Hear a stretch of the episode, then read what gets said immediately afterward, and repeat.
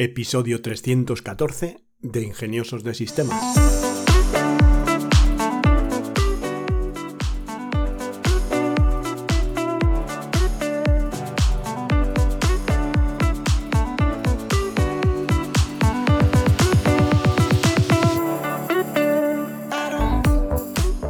Hoy es domingo 3 de marzo de 2024 y por supuesto hablamos de inteligencia artificial. Soy Charlie Alonso de Tecnolitas y quiero recordarte que tienes acceso a una suscripción mensual a la Academia de Inteligencia Artificial de Tecnolitas, una academia de formación continua en inteligencia artificial que puedes acceder por tan solo 10 euros al mes. En las noticias IA de esta semana parece que la inteligencia artificial no solo está cambiando la forma de ver y de hacer las cosas en la industria de la tecnología, sino que también está teniendo un gran impacto en Hollywood. Recientemente se ha revelado que el director de Hollywood, Tyler Perry, ha detenido una gran expansión de su estudio después del debut de Sora el 15 de febrero. Perry, quien invirtió un total de 800 millones en la expansión de su estudio de cine, predijo una pérdida masiva de empleos en la industria del entretenimiento debido al progreso de la IA. De hecho, ya ha recurrido a la IA para envejecer los efectos de maquillaje en dos próximas películas, lo que le ha ahorrado mucho trabajo, Perry está instando a Hollywood a actuar y proteger a los trabajadores de la industria. Dijo que no ve cómo la industria puede sobrevivir sin regulaciones que protejan a los trabajadores. Por otro lado, Jet Bezos, Nvidia, Microsoft y OpenAI lideraron una ronda de financiación masiva de 675 millones para la startup de robótica humanoide Figure AI. Esta empresa está creando robots que pueden realizar de forma segura trabajos repetitivos o peligrosos, aliviando las tensiones de escasez de mano de obra en muchos sectores. Bezos comprometió 100 millones mientras que Microsoft agregó 95, Nvidia 50 e Intel 25 millones. OpenAI y Microsoft inicialmente lideraron la ronda y se habla de que incluso han considerado adquirir la empresa robótica. Con estos nuevos inversores, la valoración previa de Figuraí alcanza ahora los 2.000 millones. No todos los días vemos que Amazon, Microsoft, Nvidia y OpenAI y otros gigantes de la tecnología trabajan en el mismo proyecto, pero la carrera para llevar los robots humanoides al mercado se está calentando y todos quieren ser parte de esto. Así que se espera que esta tecnología llegue bastante antes a la gente de lo que en principio pudiera pensarse. Investigadores de Google DeepMind han desvelado Jenny, un innovador sistema de inteligencia artificial capaz de generar videojuegos interactivos simplemente a partir de un prompt o una instrucción de texto. Y la mejor parte, no necesita ningún entrenamiento previo en mecánica de juegos. Jenny fue entrenado con más de 200.000 horas de videojuegos de plataforma en 2D, aprendiendo a entender la jugabilidad de forma autónoma. No solo eso, sino que además los usuarios pueden controlar a los personajes y objetos del juego de forma independiente a pesar de que Jenny no fue entrenado con etiquetas de acción y a pesar de que por ahora solo puede crear juegos a un frame por segundo. Mistral, la startup francesa de inteligencia artificial, acaba de presentar su esperado modelo Large, Mistral Large, que afirman que solo queda detrás de ChatGPT en puntos clave. El nuevo modelo dispone de una ventana de contexto de 32.000 tokens y su uso a través de la API es más económico que el de GPT-4 Turbo, quedándose en 8 dólares por cada millón de tokens. Pero Mistral no se ha quedado ahí, también ha lanzado la versión de su competidor ChatGPT, LeChat, como guinda del pastel. Microsoft ha anunciado una nueva asociación con Mistral que llevará los modelos de la startup a los usuarios de Azure, a la vez que proporcionará recursos e infraestructura para poder escalar estos modelos. Automatic, la empresa madre de WordPress, que además también compró Tumblr, el sistema de microblogs, está cerca de llegar a acuerdos para proporcionar a OpenAI y a Midjourney datos de entrenamiento para las IAs extraídos de las publicaciones en sus plataformas. Esto ha suscitado una gran repercusión negativa por parte de los usuarios de estos servicios. Aquí volvemos a lo de siempre. Estas plataformas que son gratuitas comercian con los datos del usuario y cuando tú entras en una de estas plataformas firmas que el contenido que subes a estas plataformas es propiedad de la plataforma y pierdes todos los derechos sobre el contenido que publicas ahí. La empresa recopiló contenido de Tumblr desde 2014 hasta 2023 para un vuelco inicial de datos, pero también incluyó por error publicaciones privadas. Se informa que la empresa lanzará una herramienta de exclusión voluntaria, pero aún está por ver si los datos compartidos anteriormente serán eliminados de forma retroactiva. Aquí es lo de siempre, te lanzan una herramienta de forma de exclusión voluntaria en la que tú tienes que decir si quieres ser excluido de este volcado de datos. La mayoría de la gente no va a enterarse de nada, no se va a leer los términos y condiciones, dará aceptar, aceptar, aceptar y no quedará incluido dentro de esta exclusión automática. Estas noticias pues siguen acuerdos similares como la plataforma Reddit y Shutterstock que hablábamos el otro día, que están negociando con gigantes de IA acumulando datos para entrenar modelos muy potentes. Sin duda, los contenidos generados por los usuarios se están convirtiendo en el nuevo oro para el entrenamiento de los modelos. Los usuarios están descubriendo rápidamente que sus datos son una mercancía mucho más cotizada que lo eran hace 10 años y se están enfadando al ver que sus publicaciones se están utilizando sin su consentimiento y sin respetar su privacidad. Y este descontento solo podrá intensificarse con el tiempo. Honor, una empresa surgida de Huawei, ha presentado su teléfono inteligente Magic 6 Pro con IA incorporada, que incluye la posibilidad de controlar un coche con solo mirar la pantalla del teléfono. Ya estamos aquí en las películas de James Bond manejando el coche con el teléfono. Los detalles de cómo funciona este teléfono son fascinantes. El Magic 6 Pro sigue el movimiento de tus ojos para abrir aplicaciones a partir de notificaciones. En una demostración se ve a un usuario manejando un coche simplemente mirando los comandos en pantalla del smartphone. El teléfono se lanzó inicialmente en China, pero ahora se está lanzando a nivel internacional con un precio de 1.400 dólares. Entre otras funcionalidades, Honor también presentó un chatbot basado en el modelo Llama 2 de Meta y un generador de vídeos, nuevos portátiles Magic Boot con IA y otras características impulsadas por la IA. Los fabricantes de smartphones están compitiendo en una carrera por superarse entre ellos con nuevas incorporaciones de IA. Sin duda, la función de seguimiento ocular de Honor es diferenciador en este mercado. Aunque controlar un coche con tus ojos pueda que no parezca muy práctico, la demostración es sin duda impresionante y promete revolucionar el uso de la tecnología.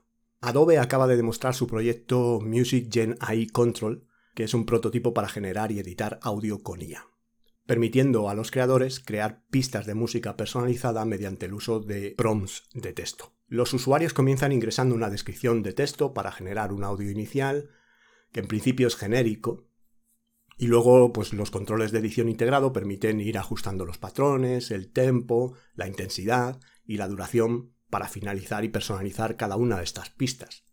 El modelo también puede cambiar el audio en base a una melodía de referencia y producir bucles de fondo sin costuras. Adobe tiene como objetivo resolver los principales problemas de los podcasters, locutores y otras necesidades de audio sin experiencia profesional, aunque la tecnología aún no está disponible al público. Mientras imágenes y vídeos ha acaparado la mayoría de la atención, parece que el momento de la IA en la música está llegando y con la demostración de Adobe y otros avances como Suno y Music LM de Google, esto es solo cuestión de tiempo antes de que la próxima canción de éxito sea generada mediante indicaciones de texto. El gigante Finches Klarna ha publicado recientemente un blog resaltando el éxito de su chatbot de servicio al cliente, potenciado por OpenAI, que ha gestionado la impresionante suma de 2,3 millones de conversaciones en el último mes. Klarma estima que el asistente impulsará 40 millones de dólares en ganancias adicionales en 2024. El chatbot ha realizado el trabajo equivalente a 700 empleados a tiempo completo. El tiempo medio de resolución ha disminuido de 11 minutos a 2 minutos, con el bot disponible 24 x 7 y capaz de conversar en más de 35 idiomas. La firma sueca despidió a 700 empleados en 2022 y anunció que ya no contratará nuevo personal fuera del ámbito de la ingeniería debido a la IA. Las asombrosas estadísticas de Klarna son probablemente un indicador del cambio que está tomando todo el servicio al cliente, lo cual, a pesar de las ganancias en beneficios y la satisfacción del usuario, supondrá el despido de una gran cantidad de trabajadores. Aunque las ventajas de la IA son infinitas, pues no llegan sin una importante reorganización o reconversión de los mercados. Figure, la empresa robótica que comentábamos en una noticia anterior, acaba de anunciar oficialmente una ronda de financiación de 675 millones en paralelo con una nueva y brillante colaboración con OpenAI. Están trabajando juntos para desarrollar e integrar capacidades avanzadas de IA en los robots humanoides de la startup. Sobre todo, los nuevos modelos de IA de OpenAI se integrarán en los robots humanoides de Figure, mejorando su capacidad para procesar comandos de lenguaje natural. Esta financiación acelerará la implementación comercial, con robots Figure 01 que ya se están integrando en las plantas de automóviles de BMW. La combinación de robots humanoides con modelos de IA de vanguardia es una alianza y este acuerdo pues, podría ser una señal importante de la gran visión de la empresa. Microsoft acaba de presentar una versión centrada en finanzas de su asistente de IA llamado Copilot for Finance. Esta herramienta está diseñada para ayudar a los equipos a acelerar procesos como la reconciliación de datos y el seguimiento de pagos. El asistente integra con las plataformas financieras existentes como Dynamics 365 y otras aplicaciones de Microsoft como Outlook, Excel, Teams. Algunos de los beneficios clave incluyen la simplificación de auditorías, simplificación de procesos de cobro, aceleración de informes financieros. Parece que Microsoft está a punto de abrir las compuertas de una gran automatización para la empresa. Hoy tampoco tenemos preguntas en el WhatsApp de Ingeniosos de Sistemas, así que os dejo el número de teléfono, que es el 620-240-234, por si queréis hacer alguna pregunta que responda en los próximos episodios. Y para el tema en profundidad de esta semana, vamos a hablar de los microsas y cómo sería emprender en nichos tecnológicos. Los microSaaS son una variante del modelo de negocio de SaaS tradicional. Para el que no lo conozca, un SaaS son las siglas de Software as a Service. Se escribe con dos As, de as a service. Y están diseñados para ofrecer a un servicio al cliente a cambio de un pago que normalmente recurre. Un SaaS pues es una suscripción a un servicio por el que pagas. Netflix es un SaaS y cualquier otro servicio, una aplicación que te envía facturas o que te automatiza el proceso de facturas, cualquiera de estas aplicaciones son un SaaS.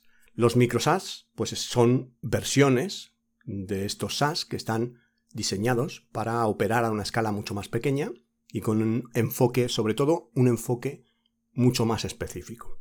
A diferencia de las empresas SaaS tradicionales que pueden dirigirse pues, a un amplio mercado con una gama de extensas funcionalidades, los micro SaaS se centran en resolver problemas muy concretos para nichos de mercado muy específicos. Y aquí pues eh, podemos ver que hay unas diferencias fundamentales entre un SaaS y un micro SaaS, como puede ser el equipo de trabajo. Pues un micro SaaS suele ser dos, tres personas o incluso una persona, es el, el SaaS para el solopreneur o el emprendedor solitario.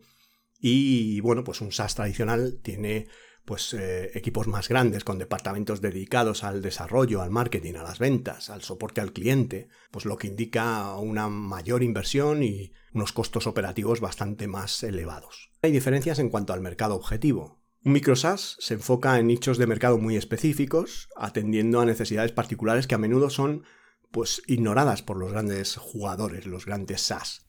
Esto le permite ofrecer soluciones altamente especializadas y encontrar ese huequito en el mercado. Los SaaS tradicionales pues generalmente apuntan a mercados más amplios, ofrecen productos de una gran variedad de funcionalidades y están destinados a una audiencia más eh, general y más amplia. Debido a su enfoque y tamaño, pues los microsaaS requieren mucha menos inversión inicial y tienen unos costos operativos significativamente más bajos.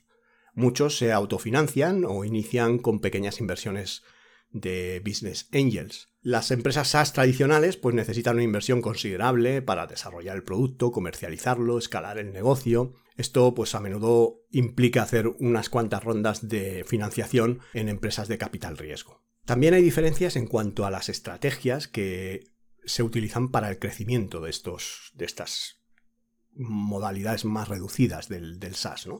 Su crecimiento suele ser orgánico, centrado en satisfacer las necesidades de un nicho de mercado y fomentar una base de usuarios mm, leales a, través de la calidad del producto y un soporte al cliente pues muy bueno.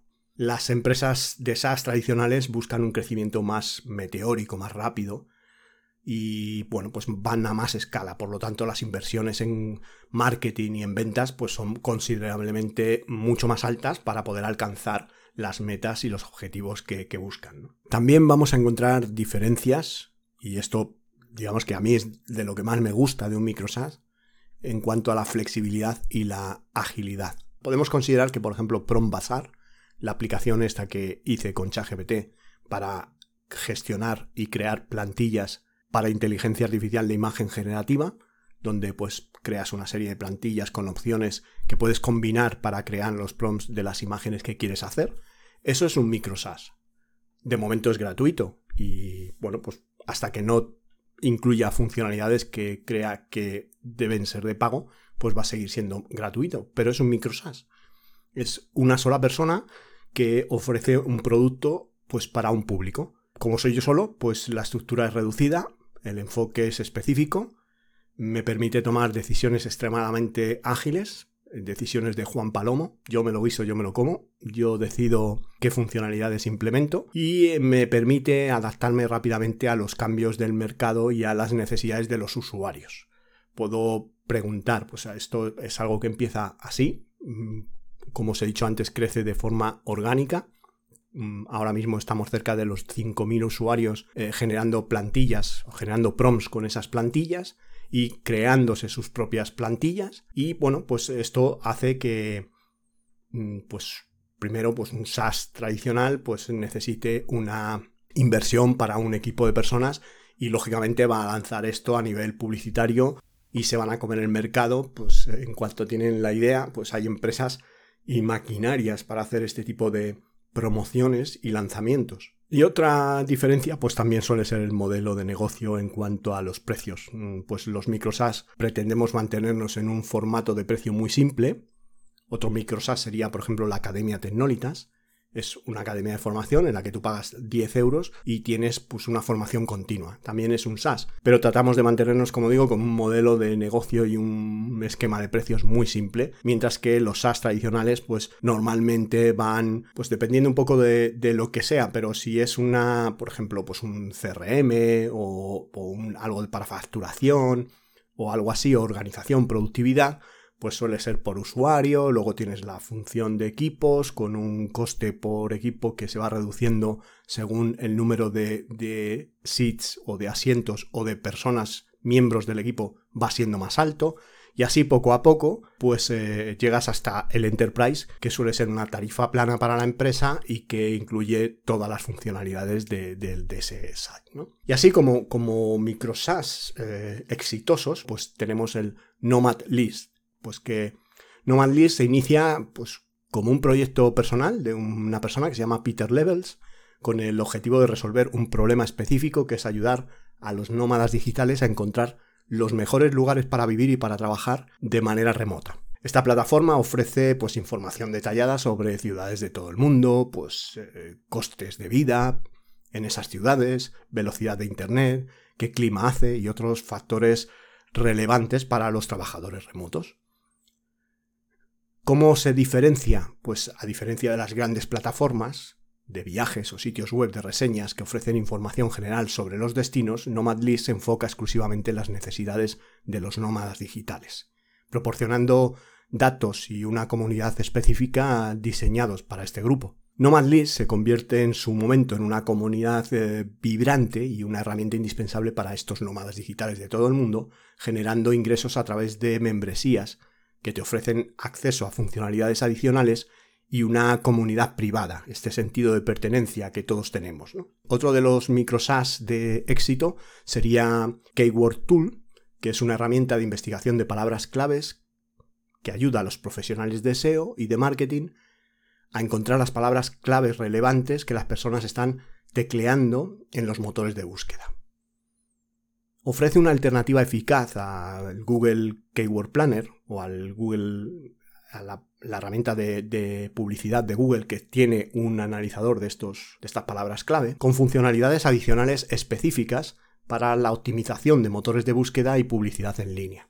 Su diferenciación con respecto a las más grandes y más complejas del SEO que buscan ofrecer una suite completa de herramientas de marketing digital, pues Keyword Tool se centra en ser la mejor en un área específica que es la generación de ideas de palabras clave. Y su interface es muy sencilla y muy eficaz y permite a los usuarios rápidamente obtener los datos que necesitan sin la necesidad de una suscripción de pago muy elevada o un aprendizaje complicado o muchas funcionalidades que no vas a utilizar. Su enfoque específico y la capacidad de proporcionar datos muy valiosos han hecho de Keyword Tool una opción popular entre los profesionales del marketing digital, demostrando cómo un servicio SaaS enfocado puede competir en un mercado saturado ofreciendo soluciones específicas y de alta calidad. Otros ejemplos, por ejemplo, está Magnific AI de Javier López, que es una herramienta basada en inteligencia artificial que es un escalador de imágenes. Hace que las imágenes que generas con las inteligencias artificiales te la escalan, pero no solo la escalas a unas resoluciones impresionantes, sino que además añaden detalles y puedes eh, dejarle más o menos libertad de prompt a la herramienta para que lo escale de una forma, digamos, más creativa. ¿Y qué ventajas tiene iniciar un, un micro ¿Por qué os estoy contando todo esto? ¿no? Bueno, pues porque en la era de la inteligencia artificial, pues iniciar y operar un micro ofrece muchas ventajas, especialmente para aquellos que tengáis el gusanillo de emprender, de que estéis dándole vueltas a, me gustaría hacer algo, pues eh, equipos pequeños de personas o grupos que pueden buscar eh, desarrollar soluciones tecnológicas innovadoras. Pues las ventajas que tiene un Microsoft y que hemos eh, comentado antes, ¿no? De agilidad de toma de decisiones, bajos costes y demás, pues son el paraguas ideal para decidirte a emprender, si, si, es lo que el gusanillo que te pica, ¿no? yo creo que la agilidad en el desarrollo y la toma de decisiones eh, son ventajas y hacen que los microsas sean proyectos mucho más manejables, mucho más pequeños, que permiten un desarrollo y un lanzamiento mucho más rápido. No tienes por qué saber desarrollar. Hay microsas que pueden estar basados en herramientas no code. Hay bastantes microSaaS que están basados en Notion, en Airtable. Lo que tienes que buscar es qué servicio o qué eh, necesidad cubres con ese microSaaS. Y bueno, pues un, er, un, equipo reducido pues facilita, como digo, la toma de decisiones y los procesos burocráticos. Se, puedes validar la idea sin necesidad de montar una empresa. Mm, vas viendo y, si vas teniendo usuarios y demás, pues a lo mejor lo, validas y lo conviertes en un negocio. Estas soluciones de MicroSaaS, al centrarse en nichos de mercado, pues pueden ofrecer soluciones altamente personalizadas que abordan un problema muy específico eh, de una manera más eficaz que las soluciones generalistas. También el tener, pues, digamos, ese concepto de proyecto hijo o de ilusión por el proyecto, pues eh, te proporciona una estrecha relación con un segmento de mercado muy específico, que es como tu comunidad, los clientes de ese microsas, y la interacción con estos clientes o con estos sujetos y la mejora continua del producto que puedes aportar con el feedback que te aportan tus propios clientes es mucho más sencilla que en un SaaS de de grandes dimensiones o, más una empresa grande. ¿no? Una de las características principales de estos microsas es la cercanía con la base de usuarios. La gestión de un microsas implica a menudo una interacción mucho más directa en cuanto al soporte. Los usuarios te pueden escribir directamente por correo electrónico o utilizan tus redes sociales pues, para aportarte ideas o hacerte comentarios sobre, sobre la herramienta. Se trata de construir una comunidad leal que al ofrecer un servicio altamente especializado y mantener una comunicación abierta con los usuarios, pues eh, te permite mejorar la retención del cliente y también fomentar ese crecimiento orgánico del que hemos hablado antes a través de referencias de boca a oreja entre los propios miembros de la comunidad. Obviamente una de sus principales ventajas es el mantener los costos eh, operativos muy reducidos. Gracias a que pues la mayoría de las veces se trata de un hosting y una aplicación web, pues esto hace que pues, tengas unos costes, independientemente de los costes empresa que tengas autónomo, seguridad social y todo esto, el tema de los costes de un SaaS pues puede ir dependiendo un poco de cómo lo contemples, ¿no? Y aquí en la definición es muy importante no volverse loco a día de hoy y por ejemplo, pues la hemos hecho el varias aplicaciones de, y hemos presentado en este podcast varias aplicaciones de inteligencia artificial, como eh, Magic Mirror, por ejemplo. Magic Mirror, aunque puede funcionar sin GPU, los recursos de un VPS para Magic Mirror son más elevados que para Prombazar. En Prombazar, pues un VPS de estos que vale 5 euros al mes es lo que te supone que puedas estar operando un SaaS de ese tipo Como todas las imágenes de las miniaturas de muestra de las plantillas y de los prompts y ejemplos que genera eh, esos prompts están enlazados vía URL, es decir, que Prombazar no aloja nada, los costes de almacenamiento no se disparan porque prácticamente no hay y las características bases de un VPS que puedas encontrar en Clouding, Contavo, mm, cualquier eh, proveedor de hostinger, mm, no sé, cualquier proveedor de hosting, te vale. Y a partir de ahí los gastos son ridículos. Otra cosa sería Magic Mirror, porque ya necesitas pues, eh, duplicar los procesadores, duplicar la memoria y ya los costes están más elevados y al mes vas a tener unos costes más elevados. Además, teniendo en cuenta que la generación de imágenes con IA tiene que procesarse, que esto pues a lo mejor algunos ha pensado, no, pues, pues claro, es que ahora es el momento de los SAS de generación con IA.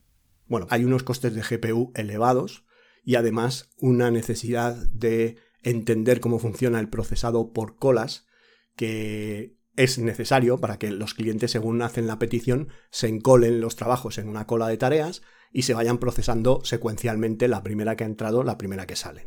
Esto es muy importante y por eso los desafíos a la hora de, de poner en marcha un SaaS hay que contemplarlos sostenibilidad a largo plazo, que los costos de, operación no sean altos y que aunque no tengas muy validada la idea, puedas mantenerlo en el tiempo para no tener que, cerrar porque tus costes te están comiendo, ¿no? Aquí, pues un poco las estrategias serían utilizar herramientas de automatización para tareas repetitivas y así, pues no mm, encadenar tu tiempo al SaaS y optar por soluciones de software open source o gratuitas o de muy bajo costes para reducir, como digo, lo más posible en gastos operativos. Hoy día hay en open source absolutamente de todo. Programas para llevarte la contabilidad. Lo que te va a costar más, aparte del hosting, es las comisiones de la pasarela de pago para los cobros de, los clientes. A medida que vayas, eh, digamos, validando la idea, es muy importante pues que hagas un outsourcing inteligente, es decir, delegar. Los emprendedores pues no sabemos nunca cuándo delegar, ¿no? Te pones a hacer, te pones a hacer y, quieres hacer y quieres hacer, ¿no? Y en el momento que se valida la idea es muy importante contar con recursos externos que te puedan ayudar a que eh, la velocidad de adaptación y de cambio de ese micro al mercado sea adecuado y sea rápido y sobre todo pues un enfoque lean de lean startup con la idea de hacer un producto mínimo viable que tenga las mínimas funcionalidades que la necesidad específica para el sector concreto de usuarios al que vas dirigido se cubran y a partir de ahí crecer por el feedback de los usuarios y añadir funcionalidades por los feedback de los usuarios, no porque a ti se te ocurran las funcionalidades. Necesitas hacer una investigación de mercado, dedicar un poquito de tiempo a investigar el nicho de, mercado al que te vas a dirigir para identificar las lagunas y oportunidades únicas que no están siendo atendidas por los grandes SaaS, desarrollar y comunicar claramente una propuesta de valor única que destaque los beneficios específicos de lo que supone tu microsas, crear una comunidad de usuarios leales alrededor de tu producto y unas redes sociales que apoyen toda esta comunidad, que esto no solo va a mejorar la retención de los clientes, sino que también va a provocar eh, valiosas estadísticas para futuras mejoras de producto. Y en cuanto a otro de los desafíos, que sería la gestión del crecimiento sostenible, pues eh, tienes que hacer un escalado consciente. Asegúrate que tu infraestructura de backend, y con esto son los servidores que están corriendo tu aplicación, y tus recursos humanos estén preparados para manejar el crecimiento antes de implementar estrategias de escalado. Y aquí, pues, bueno, pues, como digo otra vez, saber, no sé, una cosa como Prombazar admite muchísimos usuarios en un solo servidor y Magic Mirror admite muy pocos usuarios porque la cola de tareas sería tan grande que el tiempo de espera que tienes para generar las imágenes pues no, lo hace efectivo. Entonces hay que saber eh, cómo va a ser tu escala, ¿no? Siempre enfocado a una calidad del servicio. A medida que creces, pues mantienes un alto nivel de calidad de servicio para que tus usuarios no sientan en ningún momento pues que hay una falta de recursos o que no sufran, digamos, la lentitud o los problemas que pueda haber en el sistema. Esto, bueno, pues el que tenga incluso ChatGPT Plus, eh, habrá experimentado problemas, ¿no? Y cuando las cosas, eh, los SaaS así de grandes tienen tantísimo éxito y alcanzan tantos millones de usuarios, pues lógicamente tienen crisis de crecimiento los que más, ¿no? Pero bueno, aquí pues un poco eh, mantener los pies en el suelo, hacer una planificación financiera prudente, mantener un control estricto sobre los gastos y la planificación del flujo de caja y las reservas de periodos de crecimiento o contratación para que si necesitas contratar más infraestructura lo hagas en base al dinero que ha entrado con el SaaS, porque si no estarás invirtiendo en algo que, bueno, pues a lo mejor has validado, hay algunos usuarios dispuestos a pagar por el servicio, pero no para que sea rentable, ¿no? ¿Y cómo sería este paso a paso para lanzar este, este SaaS? Bueno, pues lo primero es identificar tu nicho de mercado, explorando pues, foros, redes sociales, plataformas, eh, leyendo prensa, noticias. Aquí hay una forma de analizar las necesidades de una determinada población y con esos problemas, esas necesidades, esas preguntas, esas carencias, es eh, de donde salen las ideas de, de servicios o soluciones más rentables, ¿no? Tienes que verificar que el problema sea real y que además sea suficientemente doloroso como para que las personas estén dispuestas a pagar por una solución. Analiza si existen soluciones actuales y cómo tu microsas podría diferenciarse o mejorar lo ya existente. Define las características clave de tu microsas y qué ofrecerá para resolver el problema identificado.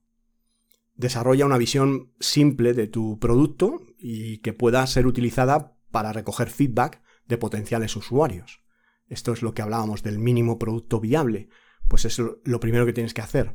Obtén retroalimentación, feedback de ese mínimo producto viable, MVP, y usa encuestas, entrevistas y pruebas de usuarios para coger todos los datos posibles. Luego ya te meterás en la fase de desarrollo y aquí pues elegirás la tecnología si vas por un framework de desarrollo contando con que si sabes programar, pues lo hagas tú. Si no sabes programar, a lo mejor dos personas son los socios ideales para un micro SaaS. Tienes que ver pues que a lo mejor tú te encargas de la parte de comunicación y marketing y el programador pues de la otra parte. O a lo mejor tienes herramientas no code que te permiten dar el servicio sin la necesidad de programar. Herramientas de automatización, herramientas de procesos que pueden, no sé de qué se trata el servicio, pero podría llegarse a dar con este tipo de, herramienta. ¿no? Tienes que diseñar el, digamos, la construcción del producto, tiene que estar diseñada en ciclos, pues priorizando características basadas en el feedback que te han dado esos usuarios que han visto y que han comentado sobre el MVP, el mínimo mm, producto viable.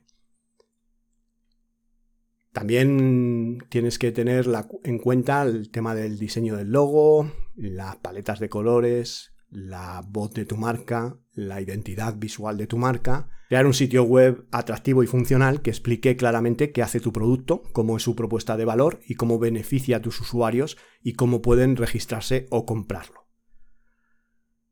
Aquí en cuanto a la estrategia de marketing a seguir, que ya sería pues lo que te queda por hacer, pues tendrías que ver si va a ser un crecimiento orgánico, lo que se conoce como un lanzamiento locomotora, despacito, chu, chu, chu, chu, chu, chu, usuarios, usuarios, poquitos usuarios, o si va a ser un lanzamiento cohete porque ya tienes una gran comunidad. Es que las cosas pueden ser así. Tú puedes ser un creador de contenidos que ha estado haciendo inbound marketing y que tiene una comunidad muy grande y que de esa comunidad surge una necesidad que pues tratas de cubrir con un microsas. Pues en ese momento vas a tener un lanzamiento meteórico, porque todo el mundo de tu comunidad necesita ese servicio. Pero si no, si no tienes comunidad, pues te va a tocar eh, parir la idea y además hacerla crecer. Si es una buena idea, pues una buena idea que va a ir teniendo usuarios. No todos son buenas ideas, desgraciadamente, y no todos los proyectos pues tienen éxito. Es más, pues eh, la estadística dice que uno de cada diez.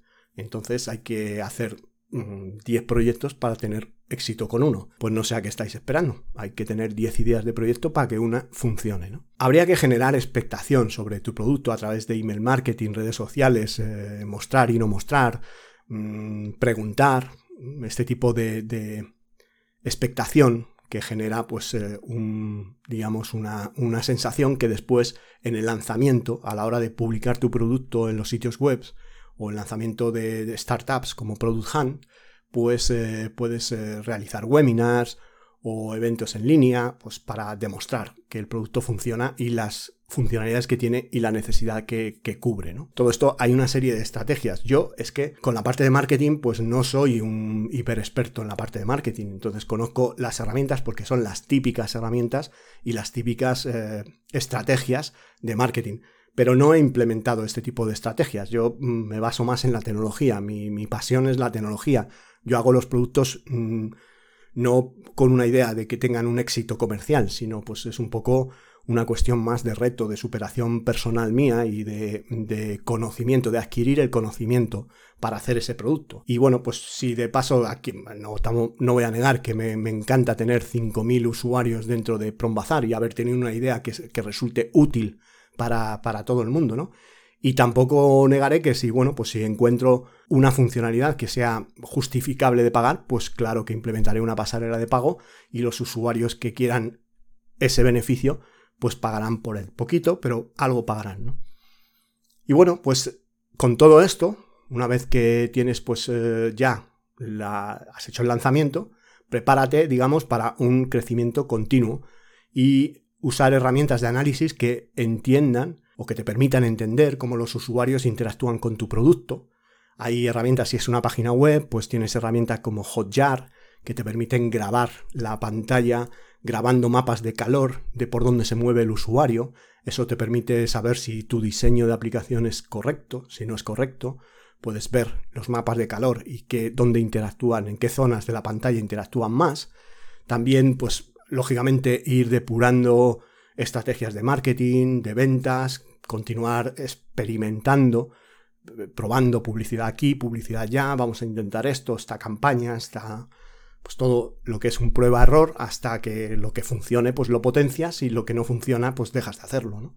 Luego también tener, digamos, pues claro cómo vas a realizar el soporte, si la plataforma incluye desarrollo y cómo vas a mantenerlo vivo, mm, porque ahí es importante que tengas un buen mantenimiento para que eh, la plataforma esté al día y tus usuarios estén contentos con el, con el uso.